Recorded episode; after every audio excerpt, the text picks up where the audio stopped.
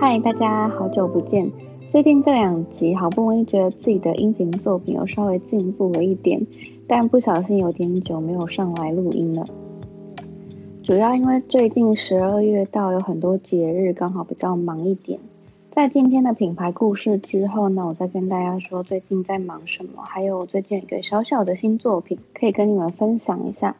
最近发现很常在社群上面看到一个设计师品牌的踪影，尤其是包包配件，还有他们现在出的香氛等等。这个品牌就是比利时设计师 Myson Magilla，它的原文我不太会发音，我就用英文下去发音了，请见谅。全名是 Maison Martin Margiela，又简称 MMM，三个 M。可能没有很多人听过这个设计师的名字，但是你们可能或多或少有看过。有一个数字标签是从零到二十三三排数字，还有另外一个以长方形为主，在四边有白色缝线的一个 logo 标签。这两个标签就是设计师品牌 MMM 它的 icon。今天来个比较轻松的，我要介绍他们零到二十三背后代表的意义。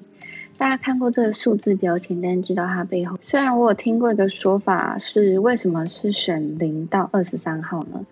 是因为二十三号是最后可以挤得下这个数字长方形标签的一个数字。不过它每一个数字背后其实都有代表不同的意思。那我就来简单快速的介绍一下这个牌子。其实我知道这个牌子的时候是它每个包叫做五 AC，它的特色是它是一个贝壳包型，但是它上面有一个很像包的内衬可以翻出来的，然后上面就有一串的数字，就是零到二十三号三排数字标签。另外，在它贝壳包的包体上面也有四边缝线，但其实数字标签是后来才出来的，在品牌初创的时候，并不是数字标签，是一个空白的标签，也就是我们现在常见的这个四边缝线的设计来源。这个标签其实与设计师本人的个性以及他对品牌的理念跟定位有非常紧密的关系。Maison Martin Margiela 身为 Anti Fashion 的先锋。它一开始的标签是并没有标签的，就是一张长方形的白色标签缝在衣服的背后。白色标签是 Margiela 对于名牌标签的反讽。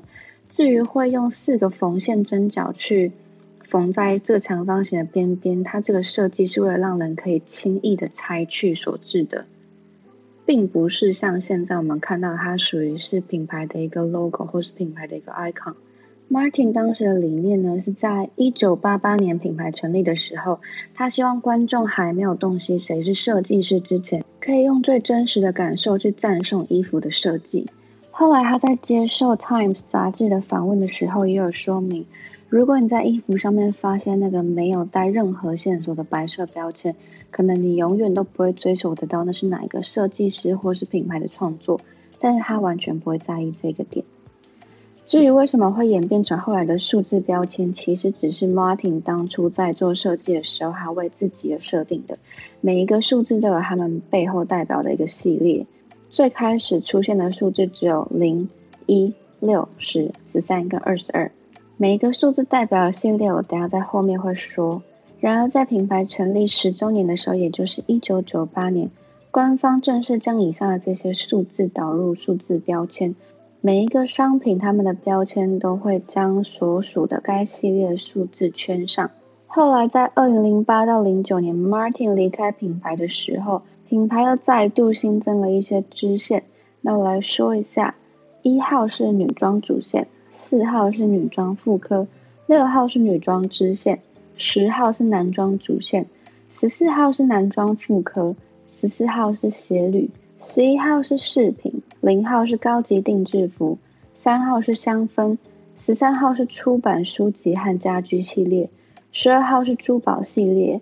至于白标，如今代表的是秀款或者是概念性的款式。那现在的秀款跟概念性款式比较没有再分男女。而最早期只有四边缝线的空白标签，后来也成为了 M M M 的经典标志之一。后面也有这样的设计，是把标签拿出来。再次设计，或是特别去放大强调它，这个白标签已经成为了一个与众不同的另类设计元素。虽然 Martin 在二零零九年官方宣布退出他的个人品牌，但是他初始的这个理念，无标签、不定义、无需成美，反而让后来商品成为了时下年轻时尚爱好者争相想拥有的原因之一，变成了只有内行人才懂的伪低调高级时尚，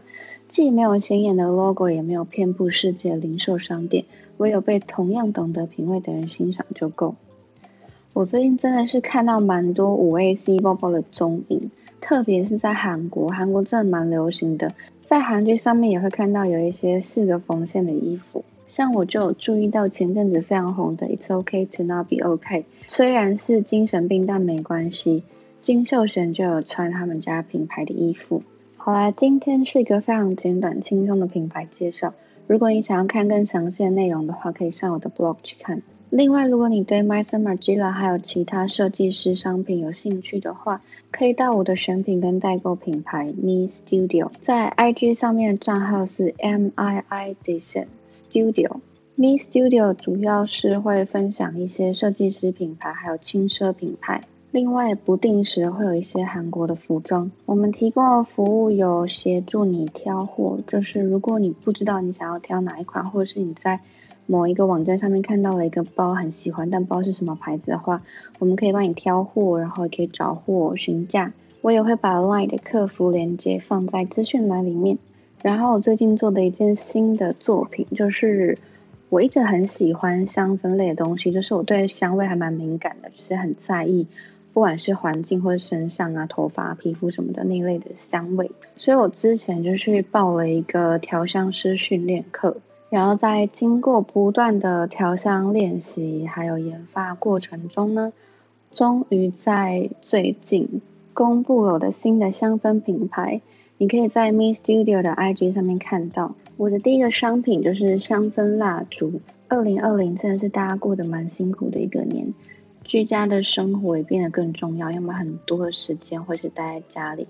当然，台湾的情况可能比较没有那么严重，但是其他很多地方在家里的时间都变长了，居住环境变得更重。希望它可以在家里的一个角落给你带来一点温暖跟慰藉。我的每一个香氛味道背后都有它的一个故事，然后也有它比较适合点跟比较适合闻的情境。例如说睡觉之前啊、读书啊，或者是工作的时候，它可以帮你放松，或者是让你。感到很疗愈，集中注意之类的。蜡烛里面有使用的是美国的进口天然大豆蜡，它是环保、无毒无害，所以你手去碰或者是甚至抹在皮肤上面都是没有问题的。然后使用的是韩国进口香精油，以及相对棉线来说比较环保的木质芯。木质芯在点燃的时候会有那个木头啪啪啪啪烧起来的声音，非常的疗愈。以及包装上的每一个角落、每一个贴纸、每一个缎带，什么都是我非常用心，经过了很多时间的挑选，然后去把它这个东西做出来的。重点是，虽然所有的用料跟整个过程都是非常精心设计，也非常的高级，但希望大家可以用中等然后比较可爱的价钱去享受到这一份疗愈感，所以它是在一千块以内的定价。然后因为这个月呢还在试卖期间，所以还有接近半价的折扣。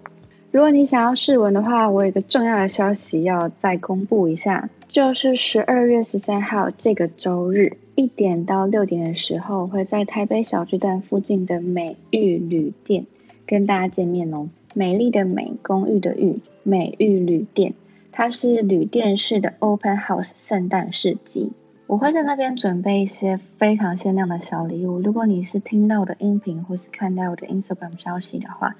可以到那边跟我要礼物哦。当天的市集还有很多有趣的其他活动，有很多的摊贩、小物、韩国周边、服饰、零食，还有热红酒、红酒重点花星星。只要有消费就可以抽免费的住宿券，还有最大的房间会开放一个心灵 SPA，有 Alan 老师来帮你占卜解惑。美玉旅店的地址是台北市八德路三段二号十四楼，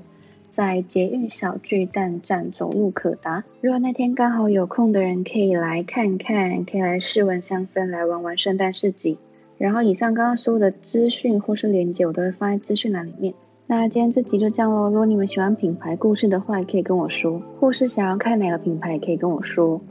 那我们下期见喽，拜。